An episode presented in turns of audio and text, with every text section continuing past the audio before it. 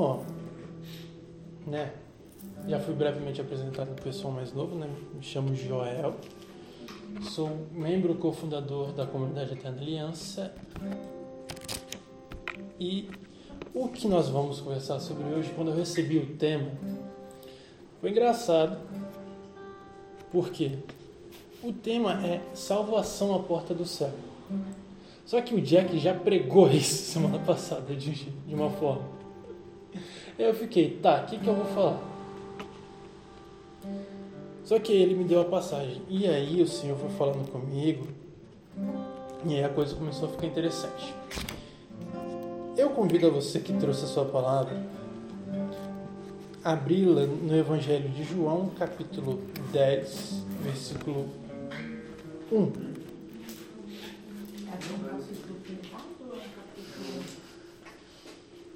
Oi?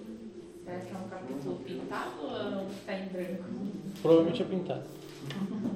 O que é 10? 10. Não está pintado.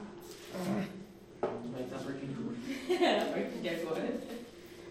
E só os pedacinhos. Capítulo 10. 10? Tá vendo? Nem melhor aqui. Gente, se eu der umas paradas, pro Spotify também serve, tá? Se eu der umas paradas e tomar água, é porque eu tô com dois buracos de bala aqui na boca, também conhecido como afta.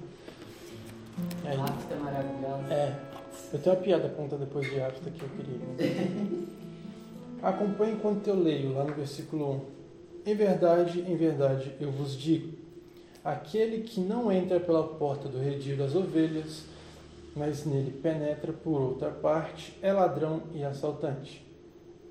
Aquele, porém, que entra pela porta é o pastor das ovelhas. Aquele que guarda a porta lhes abre. E as ovelhas escutam a sua voz, as, as, as ovelhas lhe pertencem. Ele as chama cada uma por seu nome e as leva para fora. Quando ele as faz sair, todas, caminha à frente delas, e elas o seguem, porque conhecem a sua voz. Elas nunca seguirão o estranho, não só, mas fugirão dele, porque não conhecem a voz dos estranhos. Jesus lhe disse essa parábola, mas eles não compreenderam o alcance do que ela dizia. Jesus prosseguiu: Em verdade, em verdade eu vos digo, eu sou a porta das ovelhas. Todos os que vieram antes de mim são ladrões e assaltantes, mas as ovelhas não os escutam. Eu sou a porta. Se alguém entrar por mim, será salvo. Sairá e voltará e achará com que se alimentar. O ladrão só aparece para roubar, matar e levar à perdição. Eu vim para que os homens tenham vida e a tenham em abundância. Essas são para a nossa palavra da salvação. Glória a. Opa, comenta aqui.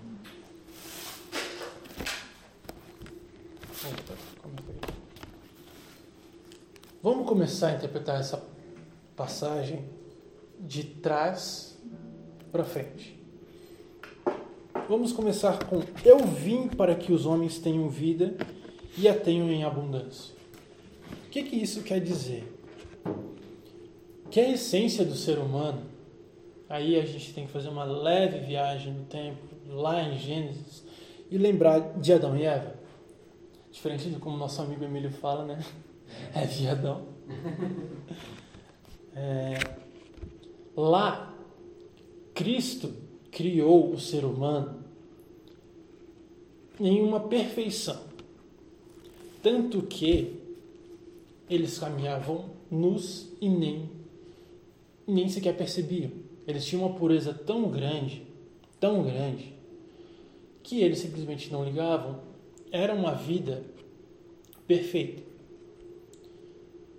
Por conta também da ausência do pecado, que o pecado trouxe a consequência do sofrimento para esta vida. E com isso nós olhamos aquela vida e nós percebemos, caramba, Deus descia dos céus para passear com Adão e Eva nos jardins do Éden. Ele estava lá andando com eles tranquilamente. Mas houve a queda do ser humano. Só que Deus não queria nos deixar desamparados. Quando Eva é seduzida pela serpente, ela, a serpente diz uma frase que nós carregamos conosco até hoje e provavelmente vamos carregar até o fim dos tempos.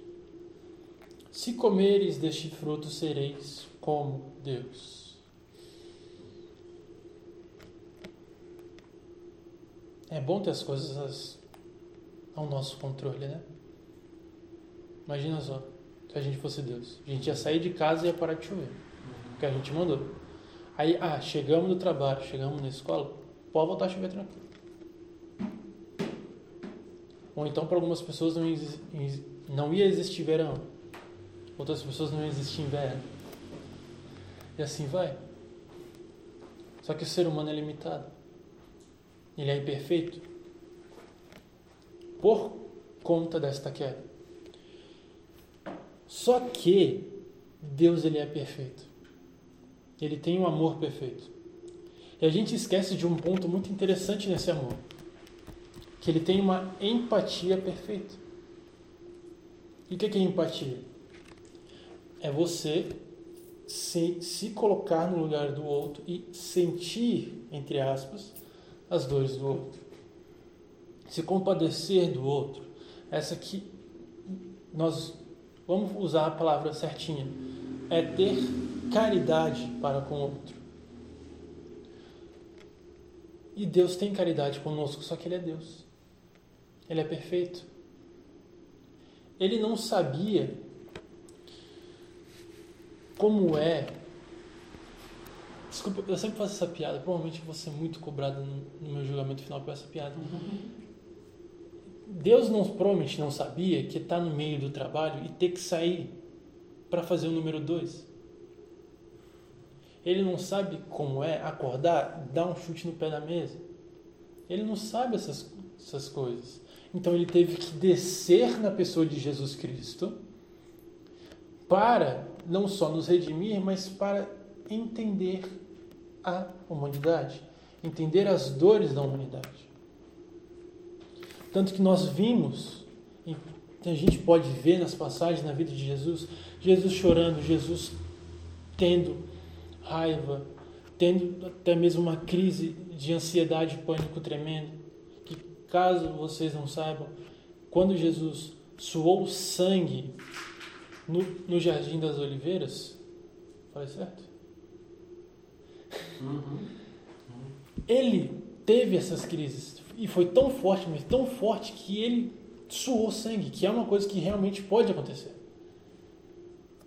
Mas ele continuou. E até o fim.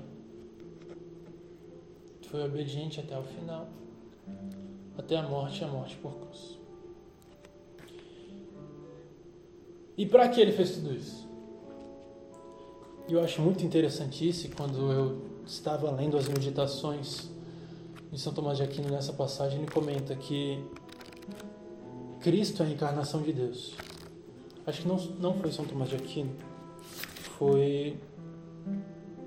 Ele usou a citação de outro santo, não vou lembrar não.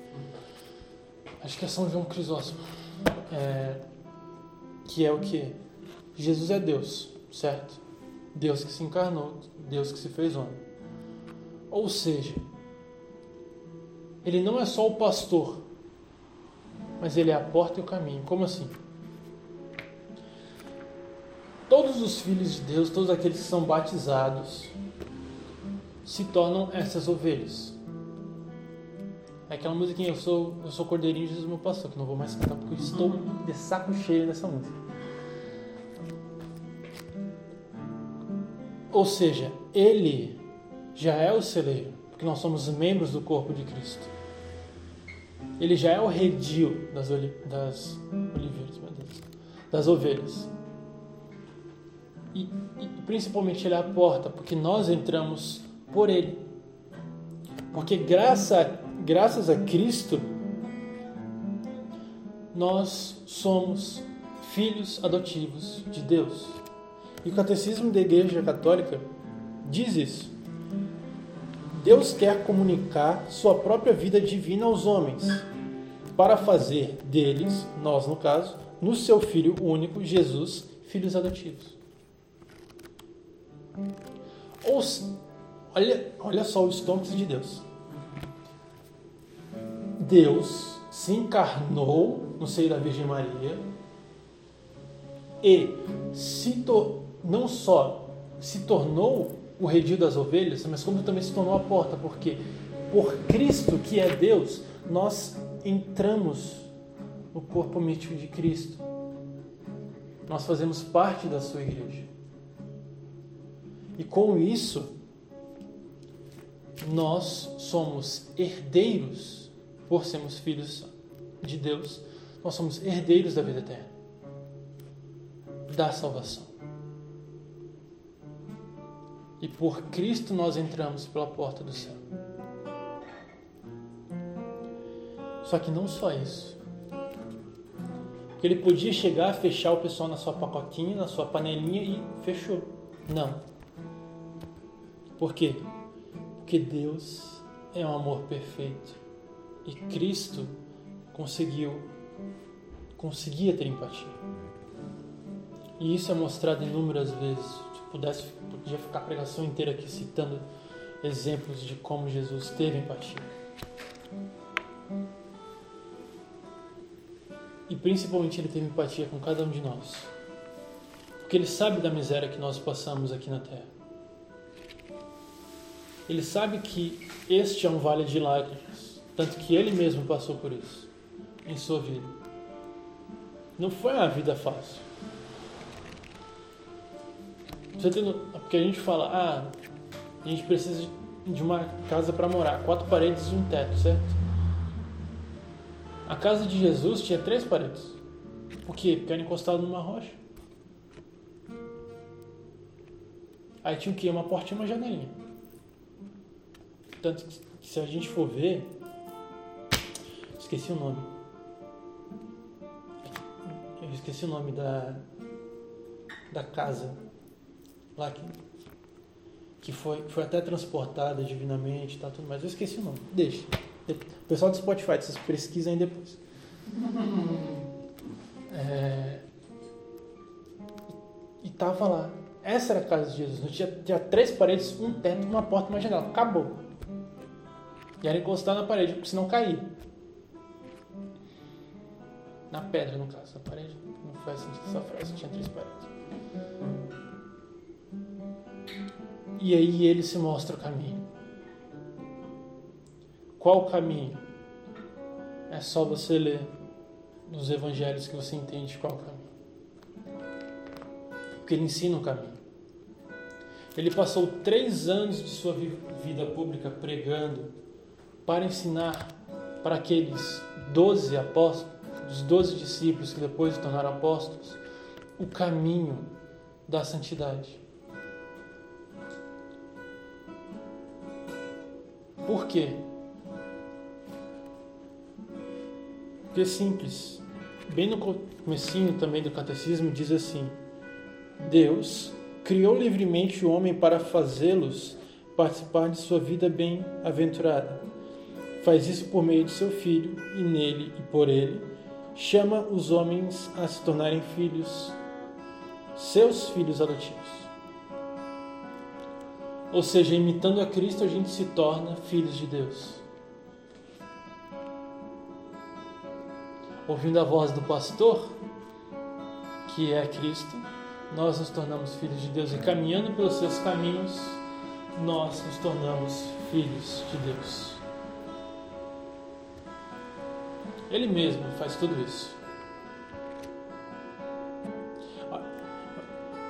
Quando eu li isso, tipo assim, foi um, aquela, aquele meme do Mind Boy, assim, aquele cara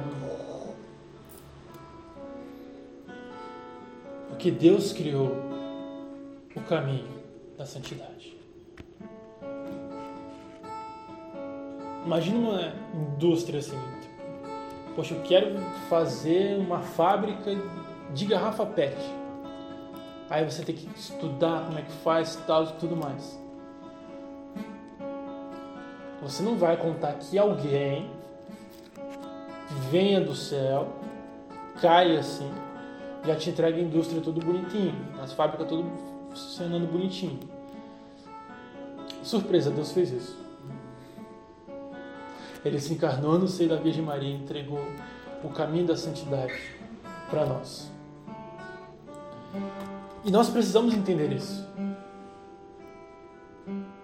Quem aqui é batizado? Levanta a mão. Provavelmente todo mundo. Todo mundo. Todos nós somos filhos de Deus. E essa é uma coisa que eu carrego comigo. Por quê? Porque quando você é filho de Deus, e aí tem que tomar cuidado um pouquinho com a arrogância, que você pensa, poxa, eu sou filho do do ser supremo desse universo, de todos mais que existem. Se existir. Ou seja, tecnicamente eu sou um príncipe. Então devo me portar como um príncipe. Eu devo me eu não posso me contentar com, com coisas inúteis. Eu não posso me contentar em viver uma vida extremamente ordinária. Eu não posso me contentar em ser apenas um amontoado de células, moléculas que vivem por aí, deixa o vento levar a gente dá um jeito. Não. Você tem um propósito.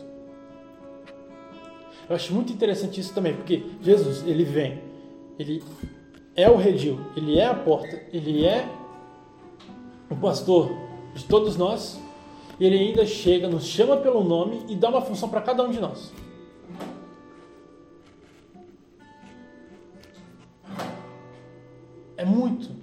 Interessante isso. Ele chega, ele é literalmente um pai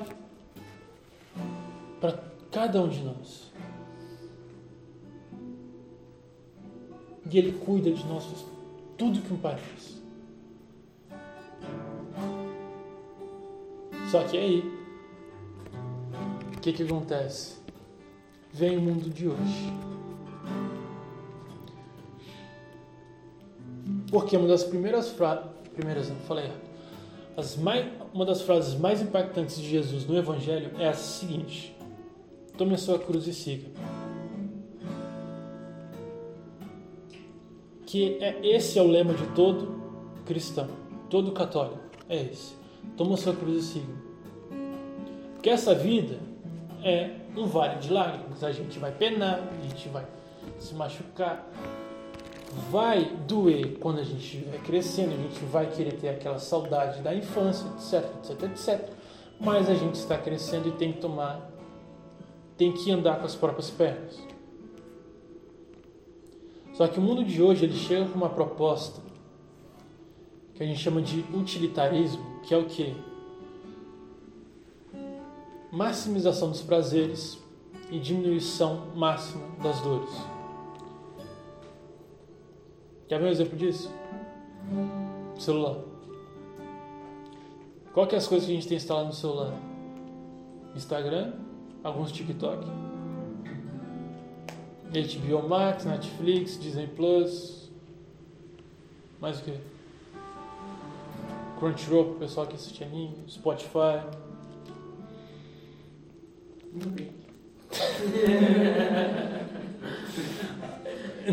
Esse é o problema.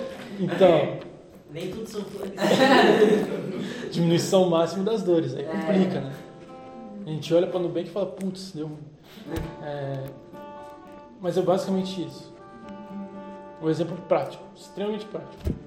É isso, eles te enchem de entretenimento para você achar que no seu tempo livre você vai buscar um descanso. Você vai o tempo todo chegar e reclamar, estou cansado, não sei o que, não sei o que, não sei o que. Deixa eu te contar uma coisa, você não está cansado, você não tem propósito. Como assim? As pessoas que têm um propósito de vida, não sei, vou dar um exemplo meu. Meu propósito atualmente, além da vida eterna, é o casamento. Então eu vou me esforçar ao máximo para me casar. Eu vou trabalhar, eu vou parar de sair os finais de semana para começar a gastar menos dinheiro. Se puder, eu vou andar mais de bicicleta para parar de gastar dinheiro com gasolina, etc, etc, etc. Por quê? Porque eu quero economizar dinheiro para me casar. Este propósito de vida nossa está focado nessa frase que eu acabei de falar. A gente cresce com essa ideia de, de maximização dos prazeres e diminuição das dores. A gente não quer sentir dor. Só que essa ideia é uma ideia extremamente fraca do que a proposta que Jesus vem entregar pra gente, que é a salvação. E ele chega para nós com essa proposta. Então, é, tu tá acostumado a fugir das dores? Então, abraça a tua dor. Fala assim, poxa, eu tô cansado. Ah, mas o seu propósito de vida é aquilo. Então vai. É que é complicado, tô tentando não fazer comparação com fisiculturismo, que é a coisa que eu tô olhando bastante hoje. Mas, por exemplo, o cara vai começar a fazer academia, começar a vida saudável. O propósito dele, vida saudável, botar o shape, chegar lá, 35 de braço, 90 quilos, alguma coisa assim. É o propósito de vida do cara. Ele vai sair do trabalho, vai direto para academia, vai ficar duas horas naquela academia se matando, puxando peso, fazendo caramba quatro, tomando suplemento, tudo para botar o shape. E vem a gente. E aí a gente vai pro lado espiritual. Eita. Como a gente gosta de falar banda de agora. É aquele esforço tremendo para levantar domingo para ir na missa. Aquele sono que bate na hora de rezar o texto. Aquele não saber por onde começar a ler a Bíblia. Meu Deus, quanta desculpa que a gente dá. Por quê? Porque o nosso propósito não está na vida eterna. Porque o nosso propósito não está na salvação, porque o mundo vem e enche a nossa cabeça de outros pensamentos. A gente já nasce, já tipo assim, ó, tu tem seis anos para se preparar para a escola. Ensino fundamental. Isso se já não te colocarem numa creche antes. Aí termina o ensino fundamental, beleza, ensino médio. Ensino médio o tempo todo. Você chega e pergunta, para que você quer? Pode perguntar para qualquer pessoa que faz ensino médio, ela vai responder isso. Para que tu quer? Você está terminando o ensino médio, depois o que tu vai fazer? Faculdade. A maioria vai falar isso. Ah, tu está se matando no ensino médio para estudar para quê? Para passar no vestibular da UFSC. No caso, a gente está falando aqui em Santa Catarina, então se tiver alguém de outro estado, eu já não sei como é que é. E aí vai. Aí a pessoa vai lá, faz, uma, faz a faculdade, pega o canudo, aí fala, agora vou ter um emprego, vou ganhar meus 5 mil, vou fazer a minha viagem internacional por uma vez pelo ano, vou só frequentar pub escocês, não sei o que. Só que aí chega o cara vai lá e putz, tem que trabalhar de Uber. Tem que trabalhar de atendente no McDonald's, no Burger King, no Subway. Aí ele começa a ter um. Lá com seus. Agora termina com 18, 18 mais 5, 23, 24 anos, ele. Putz. Se depara com a vida de verdade. É essa a proposta do mundo. Enquanto Cristo, já desde, desde pequeno, já aponta um caminho para você. E qual que é esse caminho? Aquele que não percorre o caminho do Senhor é um ladrão, pois não passou pela conversão, purificação e união com o Senhor. E aí nós vamos primeiro para a conversão. Cristo convidou convidou a fé e a conversão de modo Tá, isso aqui não está escrito mesmo. Gente, o que é a conversão? É a nossa resposta para o Senhor. Quando o Senhor vem e se revela para nós, Ele espera uma resposta. Quando vem o pregador no grupo de oração e fala da palavra de Deus, e você recebe uma oração, Deus, o Espírito Santo, vem, te toma, te revela Cristo. Normalmente por algum sentimento, por alguma coisa de tato, porque a gente está muito acostumado com isso.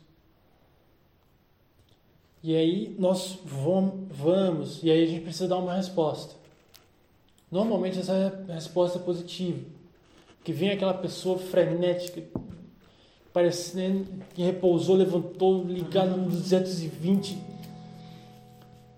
Ah, eu quero pregar, quero levar comida para os moradores de rua, eu vou encher esse grupo de jovens no próximo encontro. Aí chega em casa,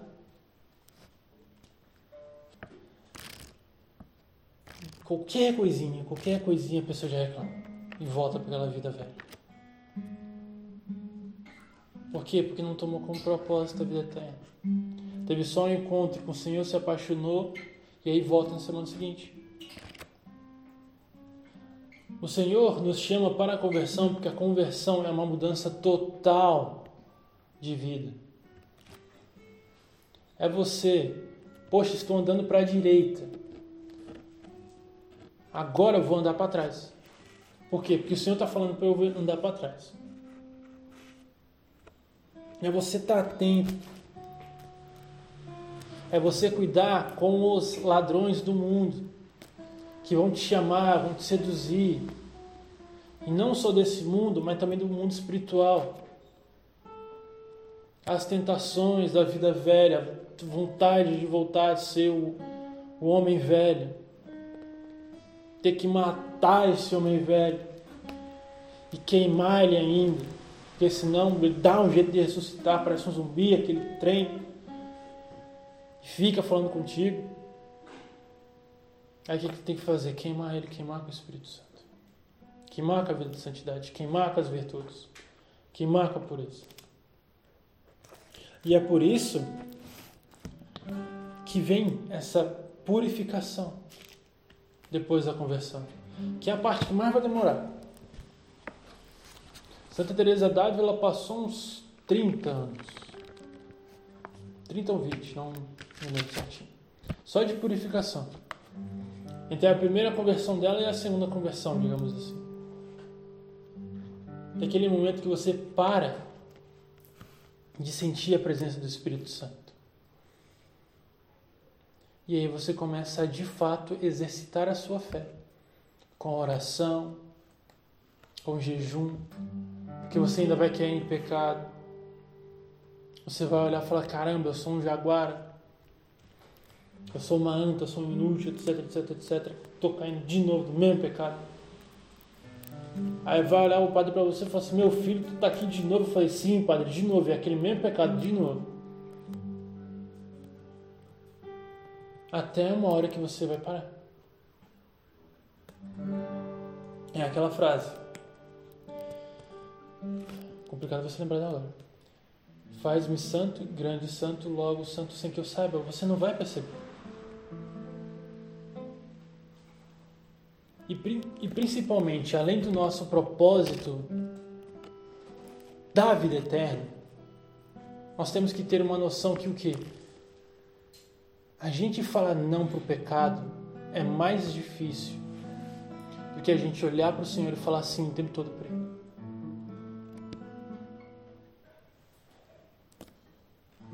E aí eu vou falar uma coisa agora. Você tem que ter uma vontade, você tem que acordar. A primeira coisa que você tem que falar é: Jesus, eu vou te amar como você nunca foi amado nesse mundo e nunca mais vai ser. Sim, é, é acordar nesse nível de loucura. É falar: Jesus, eu sei, teve Santa Terezinha, teve São Padre Pio, teve esses caras, tudo aí que, beleza, os caras são top. Já estão aí com você. Mas eu vou te amar mais do que eles te amaram. E amar, e amar, e amar. É não fazer nada para machucar o coração dele. É sim, você tem um santo de devoção, mas me desculpe falar isso, vocês são top, mas é querer superar eles. Ah, beleza, São Tomás de Aquino foi doutor da igreja, beleza, eu tenho que superar São Tomás de Aquino. Eu vou estudar ele até não aguentar mais. E eu tenho que superar ele. Não porque eu quero ser melhor que ele, mas porque eu quero amar a Deus mais do que ele. Eu quero amar a Deus mais que qualquer pessoa nesse mundo. E amar, e amar, e amar. Não só pensar, mas agir. E nesse pensamento, meu amigo, você vai receber aquele convite para ir numa festa. Tu vai pensar, como é que eu vou amar Jesus numa festa? Você vai chamar, você vai escutar aquele chamado para ir no happy hour e falar, caramba, como é que eu vou amar Jesus nesse happy hour? Você não vai mais querer essas coisas. Por quê? Porque você quer amar Jesus mais que qualquer um já ama. E aí, nessa brincadeira de amar a Cristo, você se une a Ele. A sua alma começa a imitar a alma de Cristo.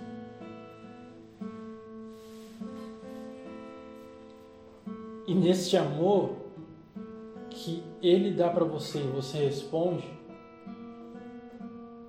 vocês dois vão se unindo, vão se unindo, vão se unindo até um certo ponto que vocês, que nós, começamos a parecer com Cristo. Eu acho muito interessante aquela passagem onde São João Batista e Jesus é confundido com São João Batista. Vocês têm noção disso?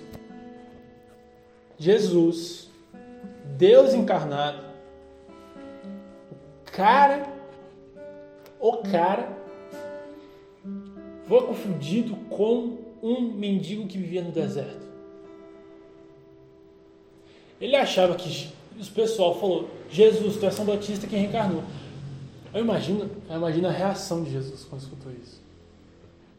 Eu falo, tu tá de brinquedo me, né, brother? Eu sou filho de Deus. Ele é um cara que eu mandei para me anteceder. Calma lá, parceiro. Eu sei que ele é o maior de todos e tal, tudo mais, mas calma lá, eu sou maior que ele. sou Deus encarnado. Eu aqui, eu e eu e Deus estamos aqui. Ele está bem abaixo de mim. Imagina a reação dele foi essa. Não foi desse linguajar, mas provavelmente foi mais ou menos assim. E, gente, para que que a gente quer essa união? Por causa da nossa essência. Por conta de Adão e Eva, a gente não foi criado para passar esse perrengue todo que a gente vive. É culpa do pecado isso. E é culpa nossa, porque a gente cai no pecado. A gente nasce totalmente do pecado. Ou seja, quem não foi batizado é um pedacinho de pecado andando por aí. E a gente tem que ir. Aí não serve, não. Ah, eu fui batizado, primeiro Eucaristia de Crisma. Top! Mas beleza, tu tá fazendo jejum, tá fazendo oração, tá fazendo tudo isso. É aí que começa. Essa que é a academia dos santos. Ou então como tem aquele livro lá, né? A Forja. Essa é a Forja dos Santos. A tal ponto que os santos queriam se unir tanto a Cristo que falaram, cara, nada mais dessa vida importa. Nada mais. Eu quero me unir a Cristo. Ah, só tem um jeito disso. É abandonar minha família, abandonar minhas riquezas, abandonar tudo. E viver no mosteiro. Servindo a Cristo e aos irmãos. É isso aí, pastor. Hoje em dia não está tanto assim. A gente está está vendo um monte de santos que estão sendo canonizados, que estão sendo beatificados, que são gente como a gente, que são leigos.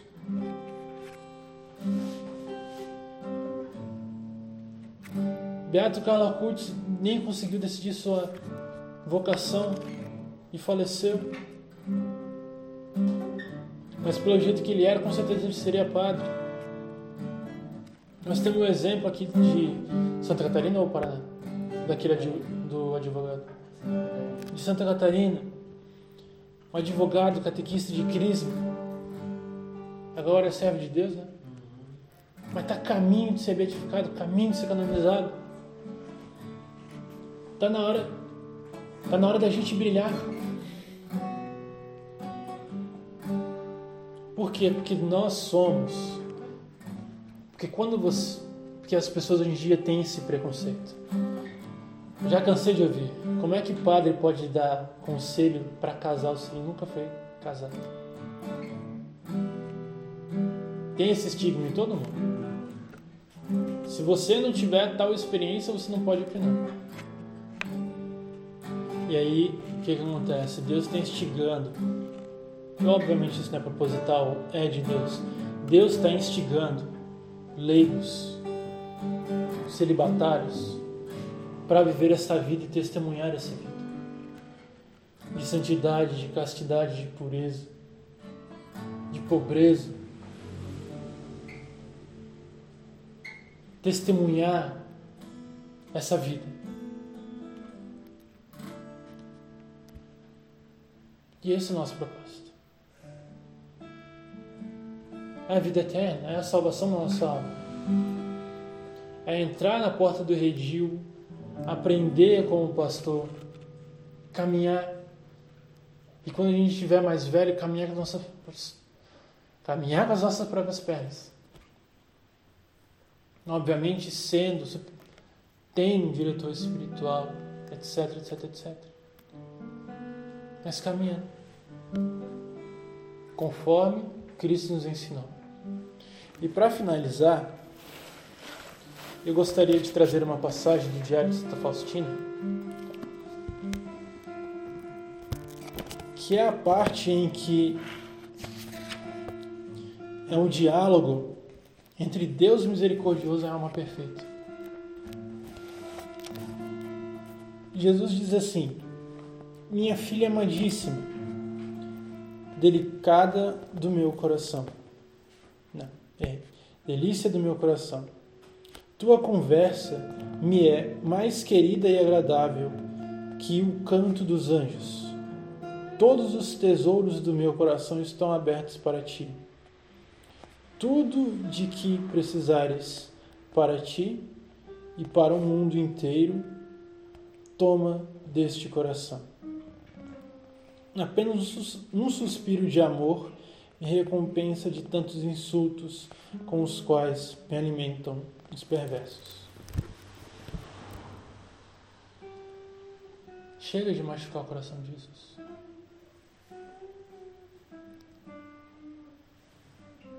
Vai doer na gente, vai, mas é para nossa salvação. É o nosso propósito de vida. E aquilo que eu te falei, se a gente não tem propósito de vida, é como se a gente não existisse.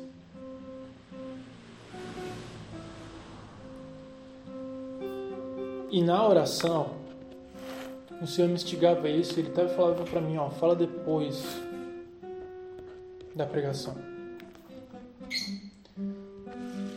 Que é como se fosse uma pessoa